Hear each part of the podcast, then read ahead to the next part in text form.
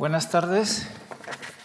Veo con satisfacción que han vuelto para la segunda parte de nuestra, de nuestra presentación eh, de la vida y obra de Bach. Y hoy precisamente nos vamos a centrar sobre todo en la, en la música de Bach y en algunas cuestiones también eh, cercanas eh, en la época de Bach y también poco después, cercanas a la música, cómo se escuchaba esa música, qué cosas se pensaban y se, sentían cuando eh, la música de Bach eh, sonaba. Estuvimos hablando ayer, eh, perdón, el martes, del contexto cultural, histórico de Bach y no sé si se dieron cuenta, hubo una gran ausencia una ausencia muy significativa. No aparecía ninguna mujer en mi relato. Y sin embargo, yo hablé de dos hijos muy importantes, Carl Philipp Emanuel Bach y Johann Christian, que evidentemente no llegaron en platillo volante a Turingia. Claro, las mujeres estaban presentes en esos territorios que estuvimos viendo, en esos contextos, pero en un ámbito profesional que era fundamentalmente un ámbito de hombres. Eh, piensen ustedes que, por ejemplo, cuando escuchamos las cantatas, hoy en día frecuentemente las escuchamos con magníficas cantantes. En la época de Bach, eh, si recuerdan que estuvimos viendo también las instituciones de Leipzig, todas las voces agudas las cantaban niños o jóvenes, porque el cambio además de voz se producía mucho más, mucho más tarde. El oficio de músico, como el de panadero o el de zapatero, se heredaba de padres a hijos. Estamos todavía entonces en una sociedad estamental y una gran parte del siglo XVIII sigue siendo muy rígida en ese, en ese sentido. Las redes que permiten a los músicos moverse de un sitio a otro, ¿eh? todos esos primos, hermanos ¿eh? de los Bach y de los Lindemann y de los Altenburg, ¿no? hay distintas familias ¿eh? de músicos, que son los que llaman, que son los que permiten que sobreviva un huérfano como Bach, eh, pues son todo efectivamente hombres y la mujer, digamos, está ahí al fondo. ¿eh? Claro, hay un ámbito musical muy importante donde la mujer es imprescindible, eh, tiene un papel muy importante, que es la ópera italiana. Pero justamente en Leipzig, entre 1720 y 1766, no hay ópera. Esto será además también siempre algo de que surge continuamente cuando se, cuando se eh, considera la obra de Bach. ¿no? ¿Qué habría pasado si en eh, Leipzig hubiera habido pues, eh, un teatro de ópera y pues, hubiera quizá colaborado Bach allí? ¿no? Que esta ausencia de las mujeres ha producido quizá pues, también algunas obras que seguramente ustedes conocen, aunque sea quizá de oídas o conozcan algún fragmento la crónica de Ana Magdalena Bach, ¿no? que es una respuesta, digamos, novelística o ficcional para intentar llenar ese, ese vacío. ¿no? Es una obra escrita por una señora, Esther Meinel, en 1925, y como pasa muchas veces con las novelas y con los, y con los relatos, ¿no? Eh, que intentan imaginar qué es lo que pudo ser nos dice más de los años 20, de una lectura sentimental de, la música de Bach en los años 20 del siglo XX, que del propio siglo XVIII. ¿no? Pero efectivamente eh, es algo interesante ¿no? observar además también que eh, las preguntas y el enigma de la figura de Bach han suscitado pues aproximadamente algo así como 400 o 500 novelas ¿eh? No estoy hablando de, biografías o de otro tipo, sino realmente de obras de ficción ¿eh? literaria que intentan o que tienen algo que ver con eh, la vida de Bajo, la de sus hijos, la de relación con sus hijos. Bien, nosotros nos vamos a preocupar un poquito ahora dar algunas pinceladas para entender cómo, cómo, surge, cómo surgen ciertas imágenes de Bach que son significativas porque han influido mucho en cómo se ha escuchado y se ha entendido la, la, música. ¿no? Y aquí tenemos, esto es del año 1908, eh, es el monumento que hay al lado de la, de la iglesia de Santo Tomás en Leipzig. Eh, bueno, aquí tienen una imagen eh, de Bach pues muy severa, ¿no? La idea de que Bach fue fundamentalmente un músico de, eh, eh, dedicación exclusiva, digamos, a la música religiosa. Digamos, el modelo de pastor, por así decirlo, protestante, ¿no? el archi, el archi eh, a decir ¿no? el quinto evangelista, Bach como quinto evangelista. ¿no? Es una figura un poco que intimida un poco, ¿no? Eh, que quizá conecta también con algunos aspectos eh, de la cultura protestante que nos pueden también eh, causar cierto distanciamiento. ¿no? Estoy pensando, si han visto una película como La cinta blanca de Weiße Band, por ejemplo, de Haneke, ¿no? o esos pastores protestantes que, que de las películas autobiográficas de Bergman. Claro, la figura, además de la escultura, entonces se decía que se había, se había hecho con, se había reconstruido, digamos, la imagen de Bach con los sistemas, digamos, más, más modernos entonces, ¿no? Eh, se había descubierto una calavera que sabemos que probablemente no sea la de Bach, la que se había localizado, ¿no? Para hacer después una especie de reconstrucción eh, facial.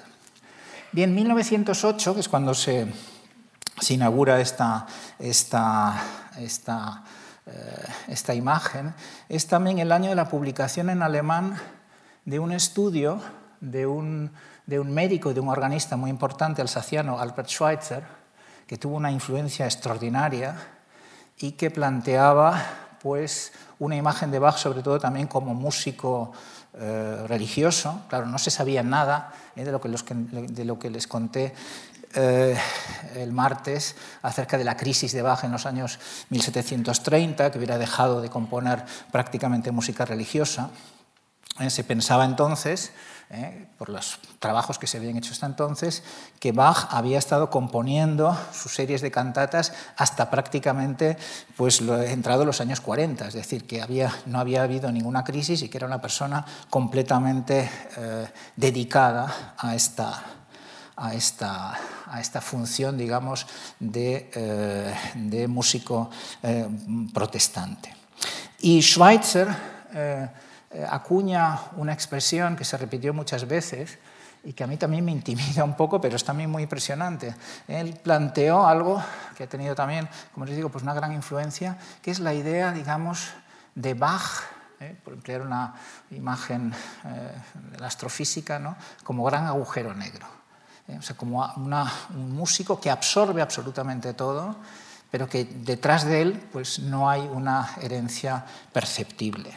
La fórmula que emplea Schweitzer es todo lleva a él, nada sale de él, ¿eh? que es, es, realmente muy, muy, muy impresionante. ¿no?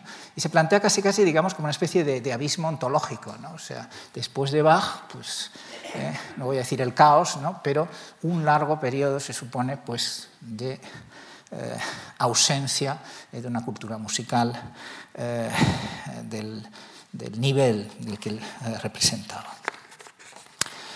el libro de Schweitzer, que se había publicado en francés unos años antes, pero que en la traducción alemana pues, duplica su extensión y que, ya les digo, tuvo, una, tuvo y sigue teniendo una influencia muy, muy importante, coincide, es muy interesante, con la inauguración del Palau de la Música Catalana, ¿eh? un edificio que, por desgracia, está ahora de actualidad por razones que no tienen que ver con la música. ¿no? ¿Eh? Pero efectivamente, en esta espléndida fachada tenemos lo que probablemente es una de las primeras representaciones, la primera representación escultórica de Bach eh, en España. tenemos, está ahí en el centro, a la derecha tienen el busto de Beethoven, a la izquierda Palestrina, y si pudiéramos dar la vuelta a la esquina, eh, pues estaría Wagner. Y esto ya nos da una clave eh, de cómo se eh, interpreta en gran parte la música de Bach en, en, la recepción en el siglo XX en España, pero también en otros lugares, como, digamos, una primera fase muy influido, digamos, por la estética y por la música wagneriana. Aquí tenemos un detalle, ¿no? Palestrina por un lado y Bach eh, por otro. Claro, el culto a Bach, ¿eh? retrocedemos ahora un poco, 1799, esta es una imagen que apareció en la Allgemeine Musikalische Zeitung, una revista musical muy influyente en Berlín a finales del siglo XVIII. Y aquí vemos también, digamos, otro aspecto ¿eh? Aquí no estamos hablando, digamos, del, eh, eh, compositor, digamos, luterano al servicio de Dios, sino aquí prácticamente Dios, perdón, Bach se ha convertido en un Dios, ¿no? Lo vemos ahí en esa figura triangular central, rodeado de, tres, de las tres referencias, dos nos parecen hoy en día que siguen estando a la altura, ¿no? Haydn y Händel, y debajo tenemos a Graun, que fue en su época pues un compositor muy importante, el compositor favorito de Federico Guillermo II, por ejemplo. ¿no? y esto que nos puede parecer pues producto, digamos, de, una, de, un, de un culto quizá ingenuo, ¿no?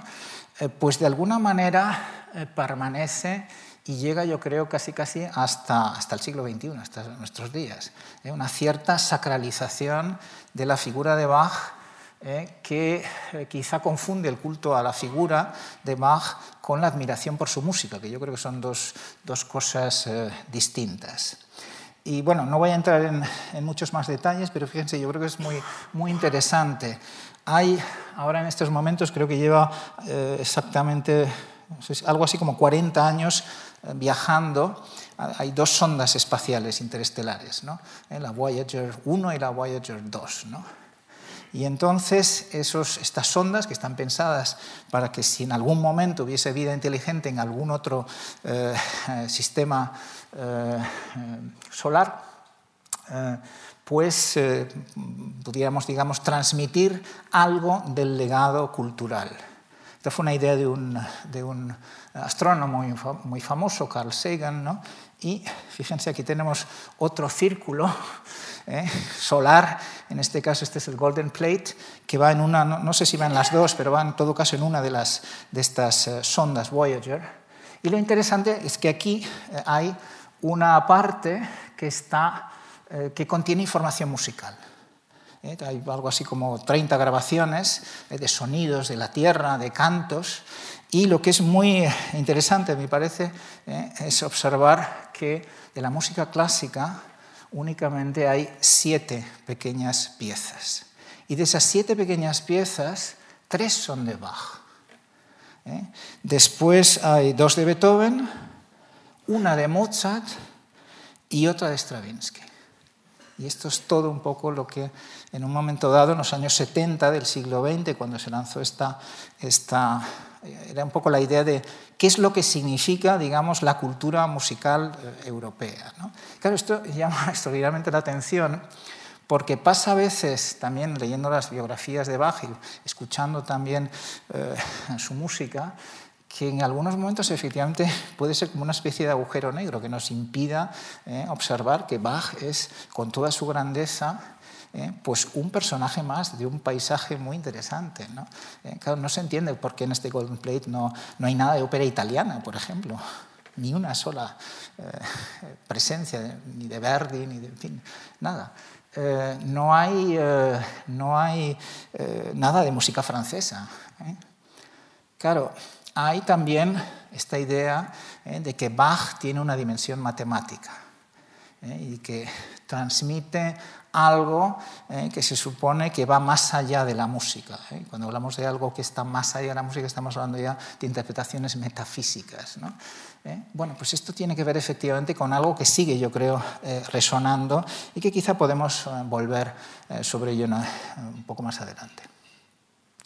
Em, pero vayamos un poco más adelante eh, eh, en la conferencia y hacia atrás eh, en el tiempo, estamos en 1737 y esta es una de las, tienen aquí una, una, revista musical, pues una de las primeras revistas musicales modernas que aparecen en, en, Alemania a principios del siglo XVIII, eh, der kritische Musikus, eh, ya el, el, empleo eh, del término crítico, crítico, el músico crítico, ya, da una, ya, nos da una idea por dónde van los tiros. ¿no? Esta es una, una, edición, una publicación, pues claramente dentro de lo que llamamos la ilustración, ¿no? la idea de que la música, como otras actividades, pues puede estar sujeto a la crítica ¿eh? y no simplemente a un comentario técnico ¿eh? o, a, a, las ideas de un, de un, patrón, de un mecenas, ¿no?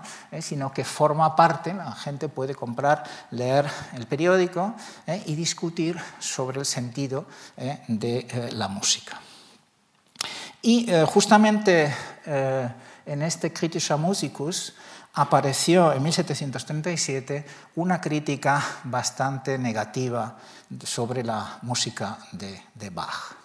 Eh, una crítica por parte de su editor general, Scheibe, que lo tienen ahí abajo, en una, aparece tuerto, pero yo, creo que es un problema de, la, de, cómo se ha conservado su, su imagen. ¿no? Claro, con Scheibe, eh, en muchas biografías, pasa una cosa que es muy común. ¿no? Eh, en Scheibe eh, se, suele, se suelen cebar los biógrafos. ¿no?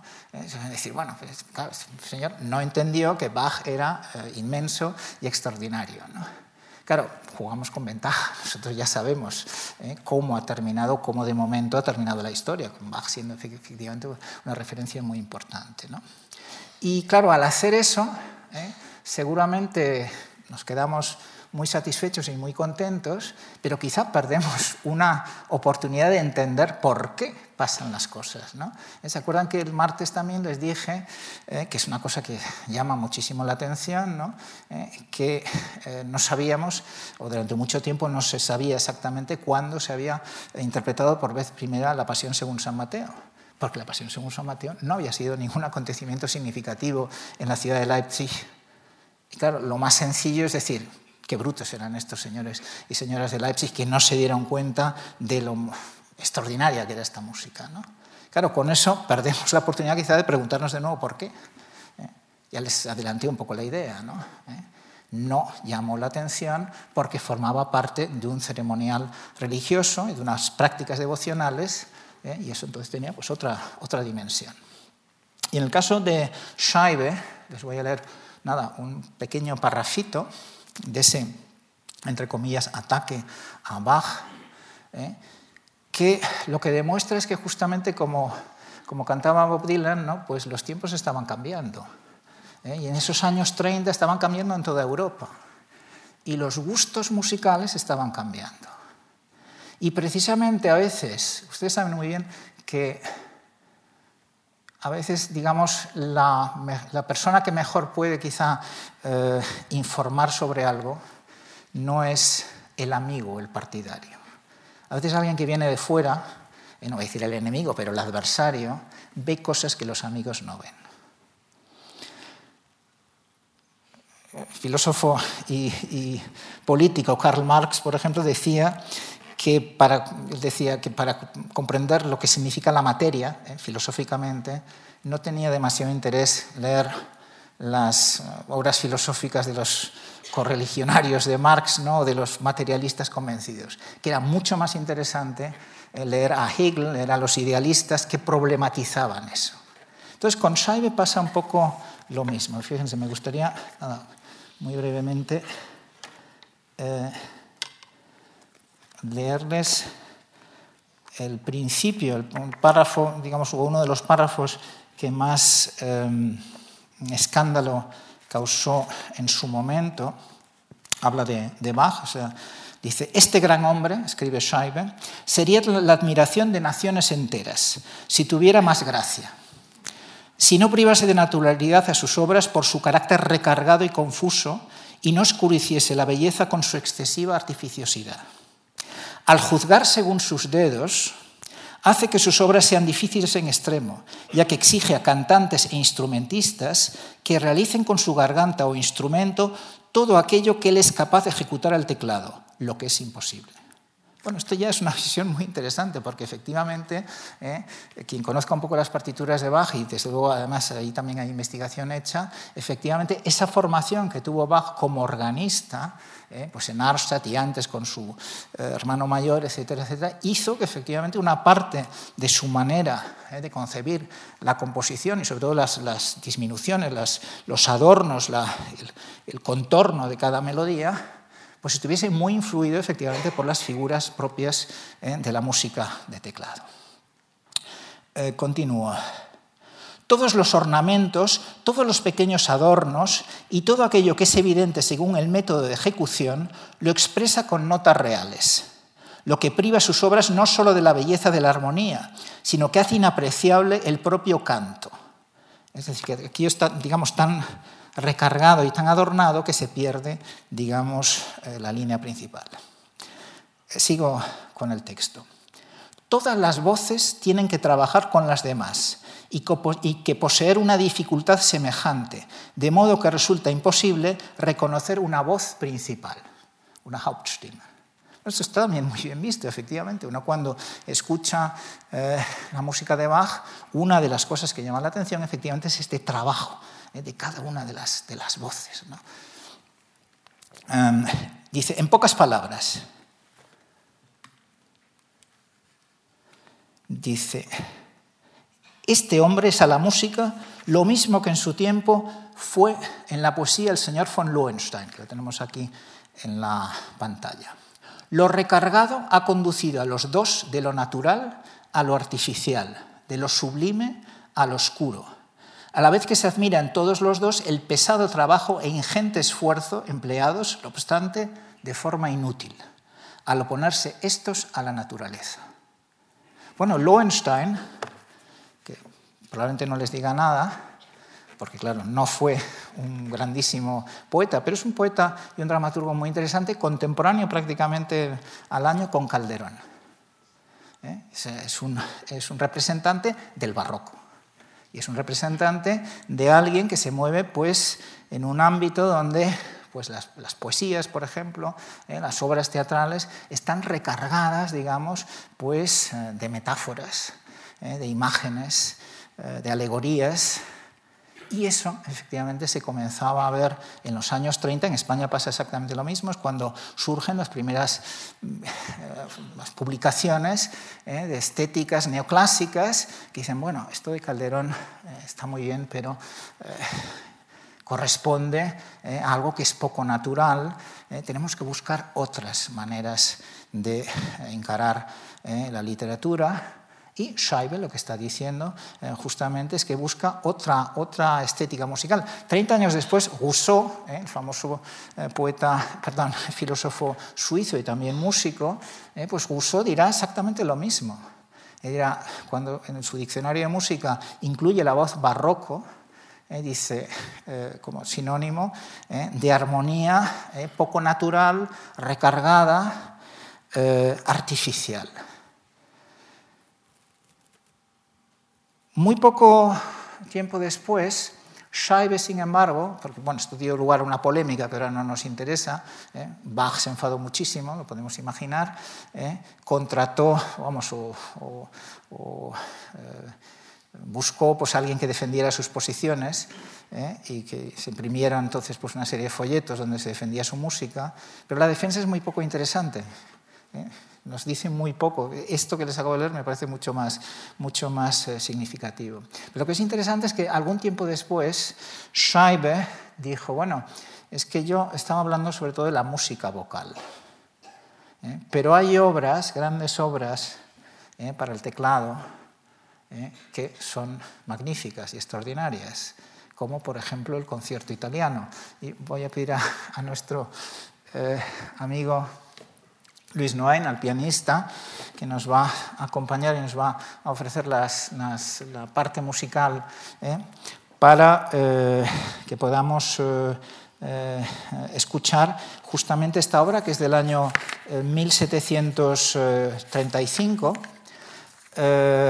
Es, en 1735 se publica la segunda parte de la Klavierübung, una de las obras de, música impresa de, de Bach, que tenía dos obras fundamentalmente. Una en estilo francés, ¿eh? donde se adaptaba digamos, la idea de la música, de la obertura francesa al teclado, y otra en el estilo italiano. Es un concierto que tiene tres movimientos, tres movimientos, eh, y yo voy a pedir a, Luis si nos hace el favor de eh, tocar pues, la, primera parte del tiempo lento. ¿Eh? Es, una obra que está escrita además para, no exactamente para el piano que tenemos aquí en el escenario, sino para un, para un clave de dos teclados. Entonces hay un teclado donde Bach indica que tiene que tener una registración fuerte ¿eh? que es la voz eh, solista, ¿eh? digamos pues el violín, por ejemplo, el oboe, en fin, lo que fuese, el, instrumento solista, ¿no? y la mano izquierda corresponde a, otro teclado en un, en un registro más, más suave que sugiere, es extraordinario, la, música nos sugiere el acompañamiento. Y el acompañamiento además, aunque todo se hace con la mano eh, izquierda, eh, pues eh, sugiere dos voces simultáneamente. ¿no? Es decir, un acompañamiento más grave, luego uno escucha los, los violines, por así decirlo, ¿no? y después entra la voz. ¿no? Vamos a escucharlo.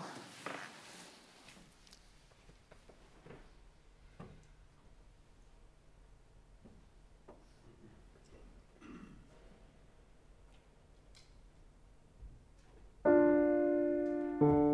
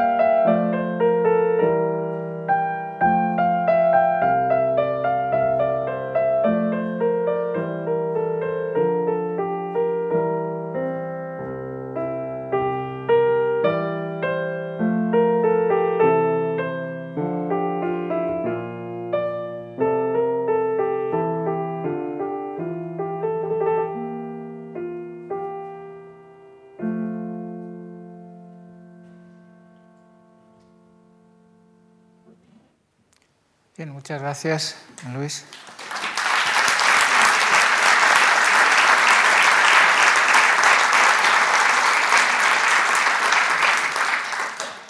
No hay duda que se distingue una voz principal y un acompañamiento, ¿no? O sea que hay, pero Shaiba hacía un poco de trampa, ¿no? ¿Eh? ¿No, crees, Luis? Quiero decir que la voz, la voz de la derecha no es, no es sencilla.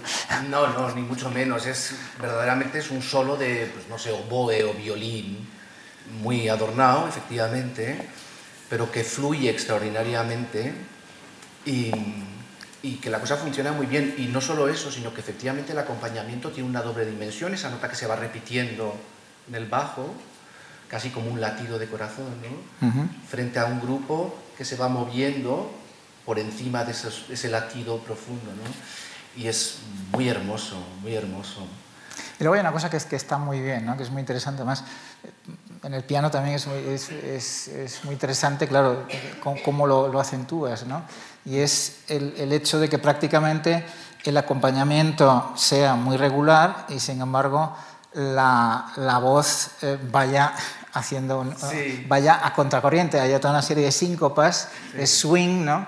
hablábamos el otro día cuando hablábamos de la pieza, no decíamos poníamos este este símil, ¿no? de las de las fichas de dominó, que porque van como, como empujando, ¿no? es, la mano izquierda es como el maestro de capilla y la derecha, la melodía es como el monaguillo, ¿no? Exacto, exacto, exacto, exacto. Entonces, ahora, esto nos viene muy bien, primero para ver un poco eh, cómo, eh, cómo, en una misma música ¿no? Eh, podía verse, tenía elementos, digamos, arcaicos o, correspondientes, digamos, a una tradición anterior. sería más Lowenstein y más Corelli, ¿no? que, que, la música de los años 30 del siglo XVIII, las cosas que ya estaba haciendo eh, las primeras de Carl Philipp Emanuel Bach, de los hijos, de la generación de los, de los hijos, ¿no? Eh, pero a la vez cómo efectivamente podía escucharse esto también de otra manera. ¿no? Em, claro, eh, en parte lo que decía, lo que decía Scheibe, en parte además tenía razón. quiere decir, la música vocal de Bach pues quizá de una forma tan clara en los años 30, no, porque todavía, en fin, se estaban tocando las, se cantaban como parte del servicio religioso las cantatas, pero muy poco tiempo después, justamente lo que desaparece completamente de la memoria y de la práctica es todo ese repertorio que a nosotros nos parece importantísimo, eh, que son las cantatas, que son las pasiones, o sea, toda la música vocal. Toda la música, y esto por, una razón además eh, de gusto musical, pero sobre todo y ante todo de gusto literario. Porque claro, todas las áreas, todos los recitativos de las cantatas son, mm, los textos son poemas eh, que si uno lee pues, eh, el original o la traducción al español, están llenos pues de imágenes y de, de metáforas y de vocabulario eh, sentimental, eh, religioso de la época de los años 20, de los años 30 del siglo XVIII, que enseguida ¿eh? Eh, se consideró que había pasado completamente de moda y que, no podía realmente eh, redimirse, por así decirlo, esa música precisamente por el lastre de la, de la, de la, de la poesía. Es muy significativo que lo poco que se salvó, en lugares además muy concretos, de la música vocal fue la música con texto en latín. ¿Eh? porque ahí el latín digamos, tiene esta, esta, este efecto digamos, de distanciamiento atemporal. ¿no? Entonces, claro, cuando Mozart, por ejemplo, en uno de sus viajes, eh, en los 70, no recuerdo ahora bien, pero en fin, antes de, de que se fuera eh, a Viena, pasa por, pasa por Leipzig, o escucha los motetes que se siguen eh, interpretando y, claro, se da cuenta de que allí hubo alguien pues, realmente eh, impresionante. Y, claro, eh, lo único que realmente, pero claro, es muy significativo, lo único que mantiene la memoria de la música de Bach son piezas como las que hemos escuchado. Y, en general, lo que vamos a escuchar en la sesión de hoy, es decir, la música para teclado. ¿eh? Esa tiene, un, tiene una, una, transmisión en la segunda mitad del siglo XVIII eh, muy importante que llega a principios del siglo XIX y conecta pues, con los eh, músicos, digamos, eso que llamamos el, primer eh, romanticismo. ¿no? Schumann, por ejemplo, ¿no? Eh, pues decía de una de las obras que vamos a hablar ahora enseguida, de las, del clave bien temprano, los 48 preludios y fugas, ¿no? decía, das Werk aller Werke, ¿no? es la obra de todas las obras. ¿no? y Bülow, Hans von Bülow, y más, más adelante el, el colaborador de Richard Wagner, ¿no? Eh, acuñó eh, una fórmula que es casi, casi, digamos, de marketing, ¿no? Pero, pero pues, tuvo mucho éxito, efectivamente, ¿no? diciendo el clave bien temperado ¿eh? para la cultura musical y para los pianistas es el Antiguo Testamento ¿eh? y el Nuevo son las 32 sonatas de, de, Beethoven. ¿no? ¿Eh? Entonces, esta fama del clave bien temperado como obra teórica profunda, pero también básica, fundamental para la técnica, un cierto, cierto aspecto de la técnica pianística, eh, no se forma, digamos, en el siglo XIX, no resucita, sino que está mm, eh, atraviesa, digamos, toda la segunda mitad eh, del siglo, del siglo XVIII. Y, desde luego, confirma un aspecto que es común después a toda la, música de Bach y que sigue, lo seguimos pensando así. ¿no? es una música compleja y difícil, exigente. ¿eh? aunque también en muchas ocasiones esté muy sabiamente eh, eh, dosificada. ¿no? Luis, que es también profesor de piano en un conservatorio, lo sabe muy bien. Es que nunca hace concesiones, nunca, jamás. La mano es la que tenemos, tenemos un dedo, dos dedos más cortos, el meñique y el pulgar, y Bach eso no se lo plantea, nunca cae debajo de la mano. Si intelectualmente no le satisfacía, no se lo va a conceder al intérprete. Y hay, sin embargo, pues las invenciones o las sinfonías ¿no? que no tienen, digamos, la dificultad de una parte sustancial del, del clave temperado. Sin duda, ¿eh? porque era un que permite Sí, el dosifica. Pero incluso en esas, ¿no? en esas pequeñas miniaturas. Nunca hay concesiones. Nunca, hay concesiones. Nunca. Y eh, hay efectivamente eh, esta complejidad y esta, y esta, dificultad se ha relacionado con el concepto de profundidad, que esto ya es un poco más complicado, eh, que es lo que pensamos que es profundo en la música. ¿no? quizá no sea siempre un estilo determinado, ¿no? pero es verdad que efectivamente, y lo vamos a escuchar ahora y lo vamos a, vamos a explorar ahora un poquito en un pequeño experimento que le he propuesto a Luis, y que ha tenido pues, la, la deferencia de, de, embarcarse en esta, en esta, en esta idea. ¿no? Eh, la idea básica es que escuchen la misma, una misma fuga del clave bien temperado en dos interpretaciones eh, eh, distintas. Voy a pedir un poco de, de, esquizofrenia sin duda, sin interpretativa. ¿no? y conecta también bastante bien porque el hijo de, Carl Philipp, de Johann Sebastian Bach, Carl Philipp Emanuel Bach, ya a mediados del siglo XVIII, planteó una cosa muy interesante, muy moderna. no sé si su padre hubiera estado completamente de acuerdo con esa idea, ¿no? Eh, pero es la idea de que el intérprete es como un actor. Oh, sí, claro. Y entonces, claro, te voy a pedir, ahora mismo vamos a explicar eh, qué dos papeles eh, me gustaría que adoptaras un poco y nos guiaras un poco. Eh, van a ser, efectivamente, vamos a escuchar una fuga, como decía, en dos interpretaciones distintas. Entonces, bueno, ustedes más o menos saben lo que es una fuga, seguro, ¿no? Eh, yo simplemente recuerdo eh, que básicamente la fuga se caracteriza por ser una composición a varias voces que se construye a partir de un tema. De un tema que en el caso de la fuga en do menor del segundo libro, mejor podemos escuchar ya la primera presentación.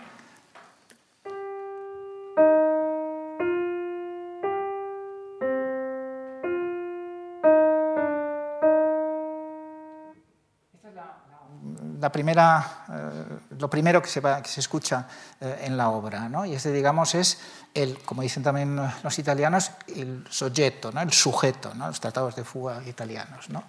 Y normalmente eh, bueno, todas las voces en la fuga, esto es obligatorio, ¿no? en, las primeras, en las primeras intervenciones tienen una tienen eh, la obligación de citar el mismo, el mismo sujeto.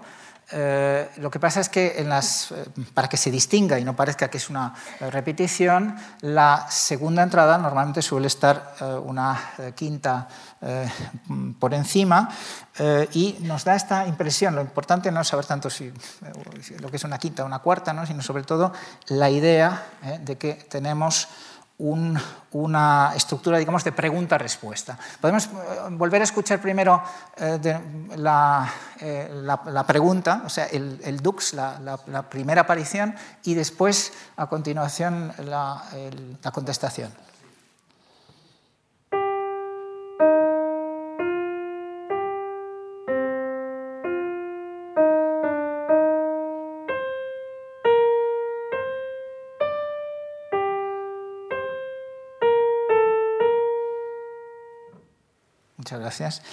Em, una cosa eh, importante eh, también ahora para recordar que la fuga eh, no es como muchas veces se puede escuchar una forma, no es una forma.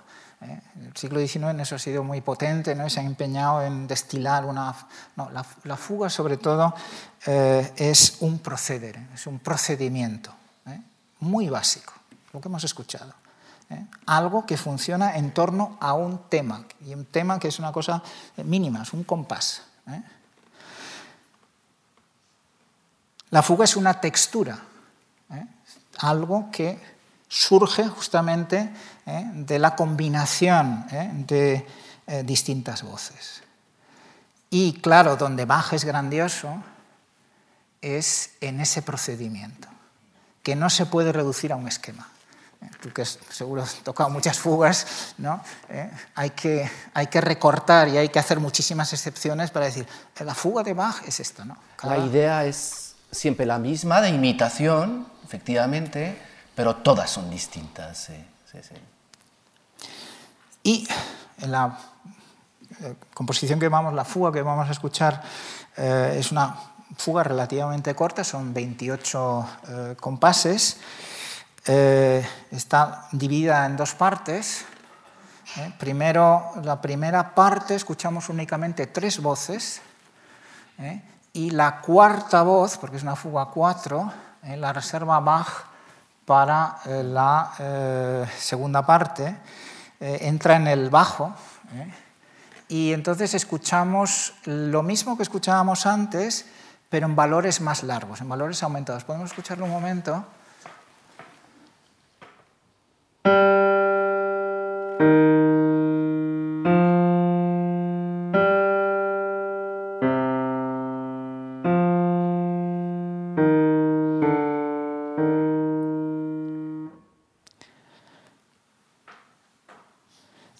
Bach emplea además luego otros muchos, muchos recursos. ¿no? ¿Eh? Eh, primero entra un tema, después otro, después el mismo tema, la respuesta, etc. ¿no? ¿Eh? Y luego al final lo que hace son estrechamientos. ¿no? el, el, tema entra antes de tiempo y se combina y eso produce, digamos, una, dinámica. ¿Qué es lo interesante? No son tanto los detalles, digamos, de carpintería del asunto, ¿no? Eh, sino la dimensión retórica. Ahora cuando lo escuchemos, bueno, la música habla, ¿no? Primero expone algo, eh, después eh, discute y al final persuade. Ya lo van a escuchar ahora. Y si podemos escuchar la primera versión de la fuga.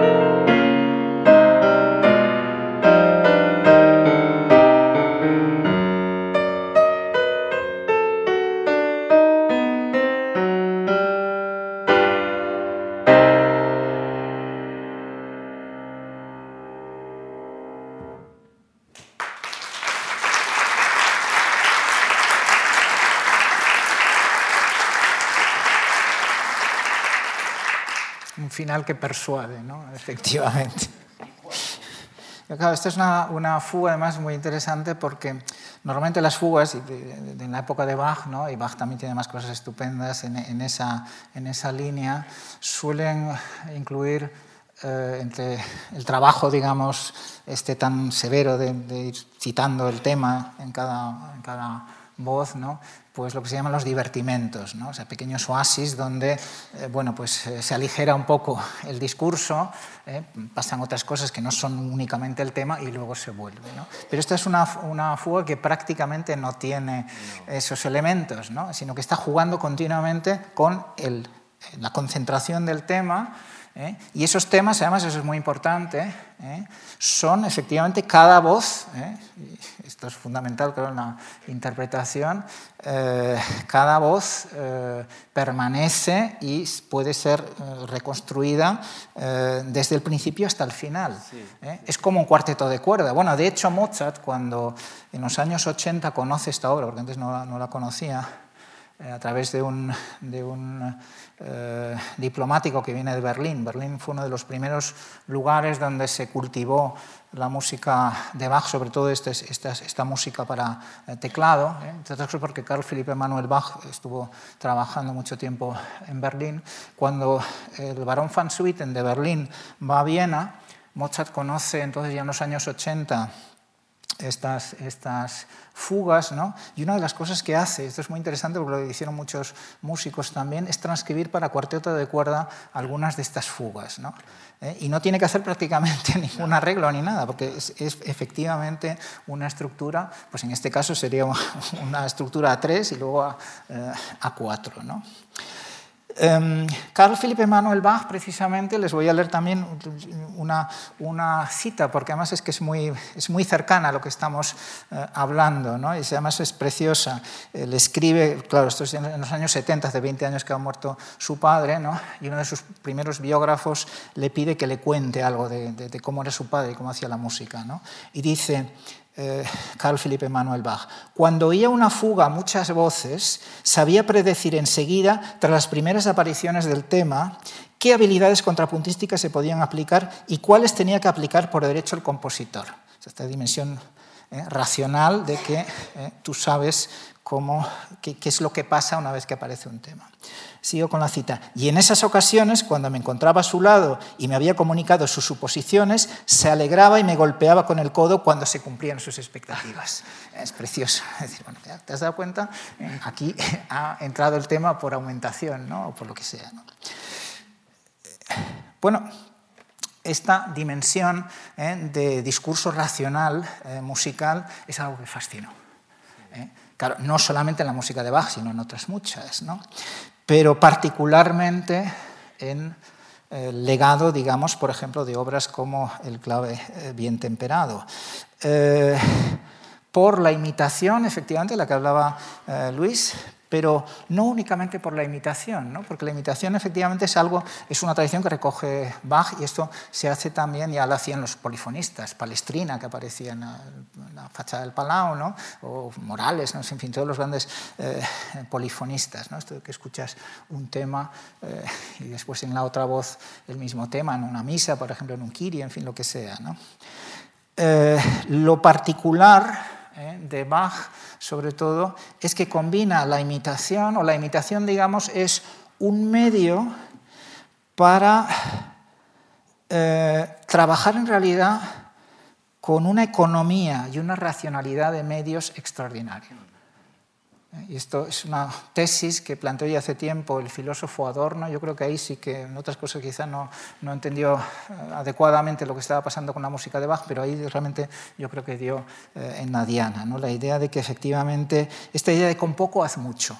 ¿Eh? Y, y, y, él subrayaba más, decía, claro, lo que interesaba además, y por qué Schumann eh, estudió también esta, estas obras y el arte de la fuga y tal, bueno, pues porque les fascinaba eh, la idea de cómo eh, con, un, con, una idea musical crear coherencia musical, ¿no? es lo que llama eh, Adorno la Stimmigkeit, ¿no? la, esto que podríamos traducir por textura estructurada, ¿no? o sea, que algo que realmente esté ensamblada y que no sea... Entonces esta dimensión constructiva interesó muchísimo y particularmente en los años 20 eh, del siglo XX. Tienen arriba la exposición de Feininger. ¿eh? Entonces, los elementos, digamos, constructivos y sobre todo en los años después de la Primera Guerra Mundial, ¿no? se insiste mucho. Bueno, eh, efectivamente, Bach tiene mucho color, mucha armonía. Yo le había pedido a Luis, digo, haznos una primera fuga con mucha carne, sin pedal, que escuchemos las armonías, porque eso es una parte, efectivamente, de esta, de esta música. ¿no? Pero en los años 20, en, la, en las movimientos en los que estuvo Feininger también muy relacionado, como la nueva objetividad, la neue Sachlichkeit, la Bauhaus y tal, ¿no? Eh, pues se insistía mucho, lo importante en la música de Bach y en las fugas es la dimensión lineal contrapunto lineal, no tanto el color y la dimensión, digamos, eh, dramatúrgica, eh, sino esta idea de, las, de esas líneas, ¿no? de cómo crean estructura. ¿no? Entonces yo le había pedido a, Luis, digo, ponte las gafas del arquitecto Gropius eh, de la Bauhaus, ¿no? Eh, y eh, muéstranos un poco, porque a mí parece que puede ser muy, muy interesante, ¿no? Cómo la misma obra se puede escuchar, digamos, descargada de la, suerte que tenemos además en la, la música, ¿no? que no es como la restauración de un cuadro donde hay que tomar a veces decisiones dramáticas.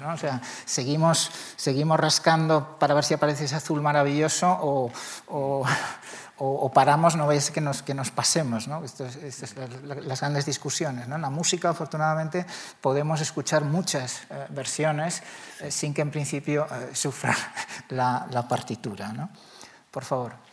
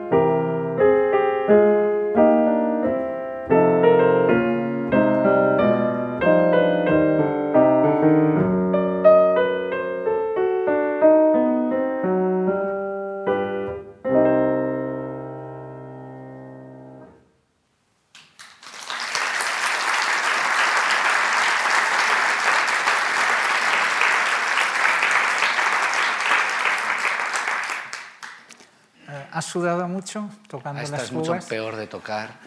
Porque... No, lo digo, pero tenemos una... Eh, tenemos aquí, esto es una, una caricatura que es de Feininger precisamente, aquí lo vemos que tuvo más formación musical, ¿no? ¿Eh? y lo vemos estudiando Bach Fugues, ¿no? las fugas de Bach, sudando. ¿eh? Bueno, esta es una caricatura, efectivamente, ¿no? pero hay una, una parte muy interesante también para reflexionar un poco, ¿no?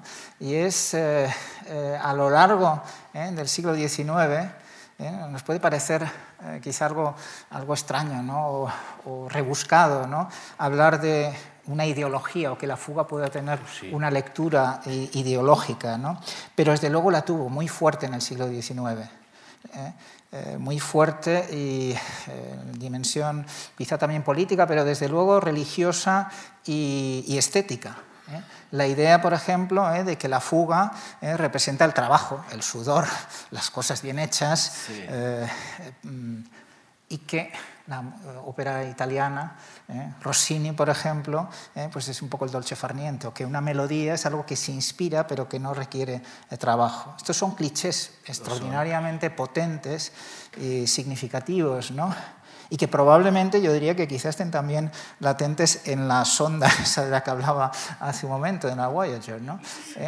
y eh, efectivamente, claro, que hay fugas maravillosas, pero hay otras fugas que son absolutamente eh, insoportables. La fuga, bueno, pues es efectivamente un ámbito donde efectivamente Bach pues se puede decir que fue un clásico, por así decirlo. ¿no? Eh, y cuando hablaba de la oposición religiosa, lo tienen seguramente fácil ¿no? de hacer la asociación. ¿no?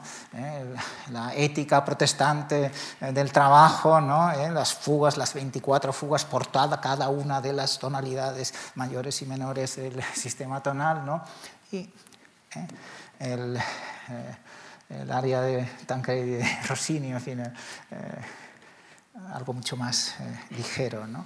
cuando en realidad también en esa ligereza hay una gran eh, sabiduría. ¿no? y Rossini fue un gran admirador también, además de la música eh, de Bach. ¿no? Se han escuchado la, el principio, por ejemplo, de la, la, Petite Messe Solennelle, ¿no? Eh, pues ahí hay un homenaje a la música vocal, precisamente, además de Bach.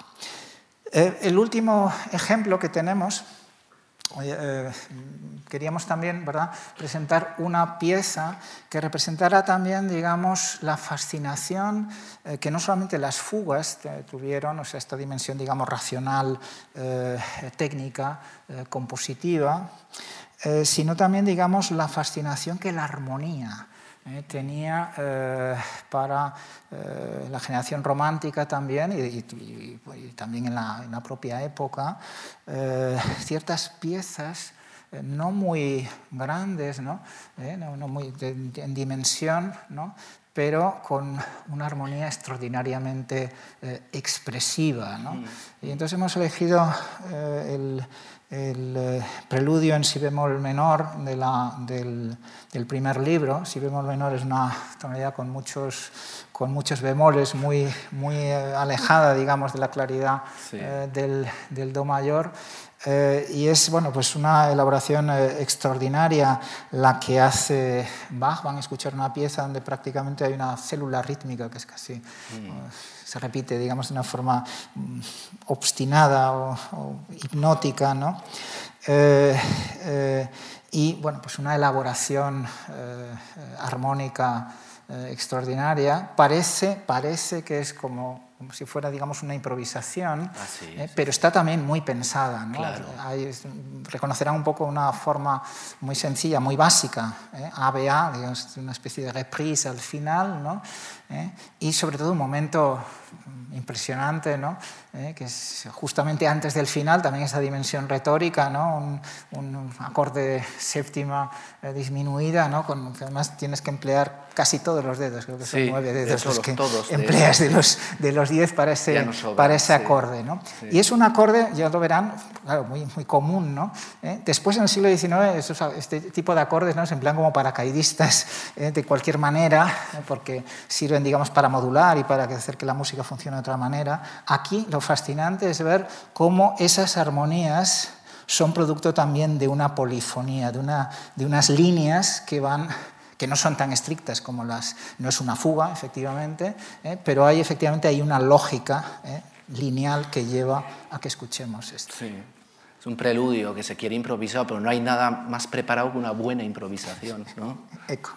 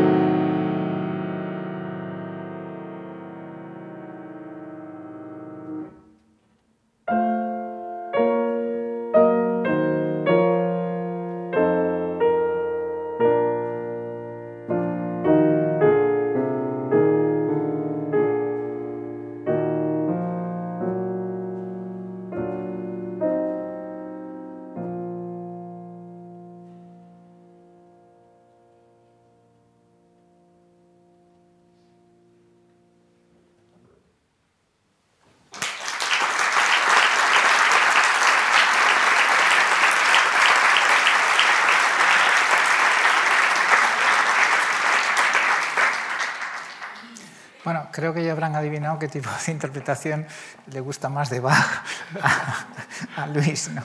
Si, sí. la, cool o la, o la no, La cool no, la cool no, porque aunque en Bach la estructura siempre es muy potente, porque la calidad del paño es excepcional,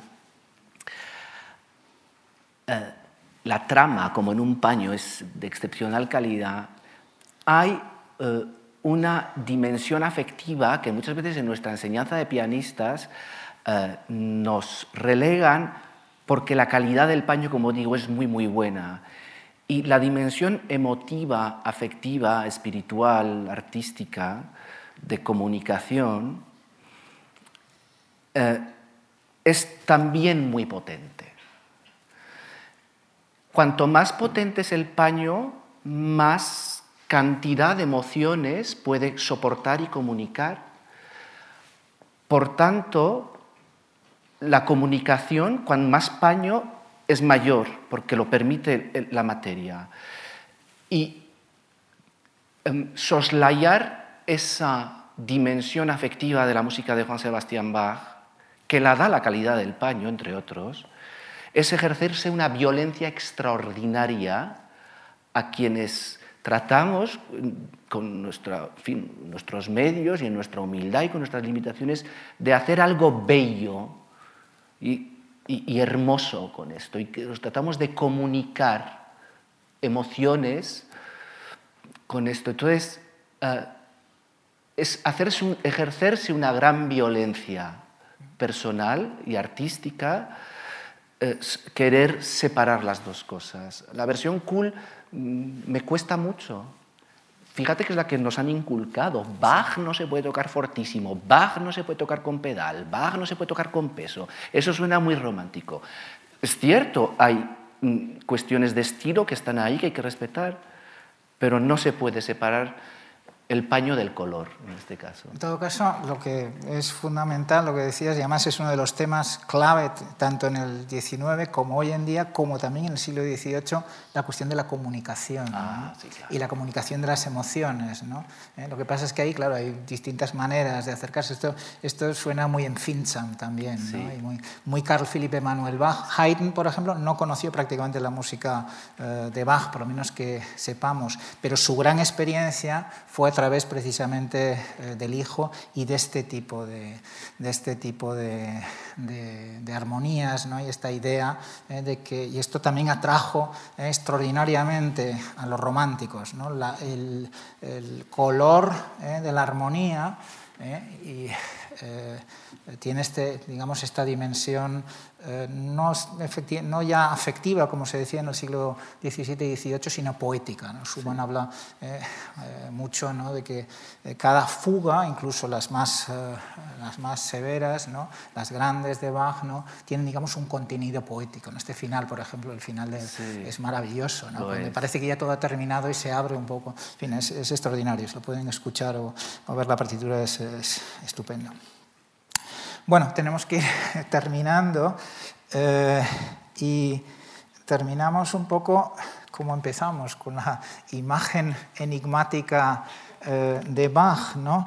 Eh, yo les dije que claro, que no era un buen retrato y que comparándolo ¿no? con Gainsborough, ¿no? Eh, con ese retrato fantástico ¿no? del Bach de Londres, de Johann Christian Bach, pues que este realmente no nos daba quizá una idea muy clara eh, del compositor. Pero quizá me equivoqué. Quizá me equivoqué porque, fíjense, eh, técnicamente no es una, un gran retrato. De este retrato hay en realidad dos, dos, dos versiones. Una de 1746, eh, que se transmite a través de la herencia del hijo mayor de Bach, o sea que alguna importancia tenía el cuadro, y otra, una copia dos años posterior, el 48, 1748, que lo hereda Carl Philipp Emanuel Bach. Y claro, lo interesante es que es un cuadro eh, que sepamos que encargó el propio Bach. Y claro, el detalle de la, el detalle de la partitura eh, es significativo, ¿no? Aquí aparece efectivamente como guardián del contrapunto, ¿no? Y aparece además, claro, mostrándonos el canon del que hablábamos el martes, ¿no? El canon triplex a sex vocibus, que no es una cantata, ni hay ninguna referencia eh, religiosa ni nada, ¿no? Es, una estructura eh, musical donde hay tres voces que deben crear seis voces eh, en imitación, sin texto verbal, sin ninguna, sin ninguna eh, indicación instrumental, es decir, la música eh, o el arte musical concebida, digamos, como, como, estructura abstracta. Yo creo que es muy difícil ¿no? saber realmente cuál es la imagen real de Bach. ¿no? Y pues, quizá esa no sea la, cuestión fundamental, entre otras cosas además porque como es imposible, eh, pues esto nos sumiría en la melancolía. ¿eh? Lo que sí que es muy, muy importante, claro, y muy enriquecedor es observar desde luego la extraordinaria versatilidad, efectivamente, la interpretación de ese paño del que hablabas tú, ¿no? de, esa, de, esa, de esa densidad que no siempre, claro, sí, hubo muchos compositores que pensaron, ah, pues entonces el secreto es la densidad y crearon obras absolutamente eh, insufribles. ¿no? Hay mucha fuga eh, en la época neoclásica eh, que es eh, tremenda. ¿no? A los musicólogos nos cuesta leerlas eh, y desde luego en el concierto difícilmente eh, salvables. ¿no? Pero claro, yo creo que como conclusión final, yo diría que es, es, cada vez más claro ¿no? que Bach representa o está justamente en un momento que no sé si se parece a los, al tiempo que vivimos ahora, ¿no? ¿Eh? pero desde luego un momento de, una, de grandes mutaciones, ¿eh? de, grandes, de grandes cambios. Eh, la historia de la, de la, de la cultura vamos, y de la de la filosofía y del pensamiento, ¿no? se habla de la Sattelzeit, ¿no? de del tiempo a caballo. ¿no? Es decir, que entre 1750 y 1850 las cosas cambian eh, radicalmente ¿no? y que incluso las palabras tienen... Eh, eh, y claro, el concepto musical también cambia eh, profundamente y Bach está, digamos, ahí en la frontera, es un artista eh, fronterizo. ¿no? Entonces, eh, nos hemos movido y nos hemos hablado un poco de estas ambivalencias. ¿no? Es, es, es, arcaico, porque hay muchas cosas que son arcaicas, que no están a la moda, y precisamente quizá por eso también se salvó, porque si eh, estar a la moda significa que al poco tiempo ya no estás eh, eh a la moda. ¿no? Es progresivo y arcaico, y es armónico y a la vez contrapuntístico, depende cómo, cómo se vea, racional y sentimental. ¿no? y entiendo perfectamente perfectamente tu punto de vista como eh, intérprete, aunque diría que efectivamente, claro, hay otras aproximaciones que efectivamente este, este Bach cool o ese Bach eh, que reivindican pues, compositores como Schoenberg o como Weber a través de transcripciones eh, eh, no solamente analíticas, sino transcripciones que intentan acercar la música de Bach a los oyentes del siglo XX, pues mmm, lo que manifiestan es justamente eh, la, la, la, fascinación infinita que tiene, que tiene esta música, sin duda. Y espero que ustedes hayan compartido con nosotros esta eh, fascinación, eh, que escuchen mucha música de Bach y de sus contemporáneos y de otros músicos también, ¿no? Eh, y les agradezco mucho la atención prestada. Gracias.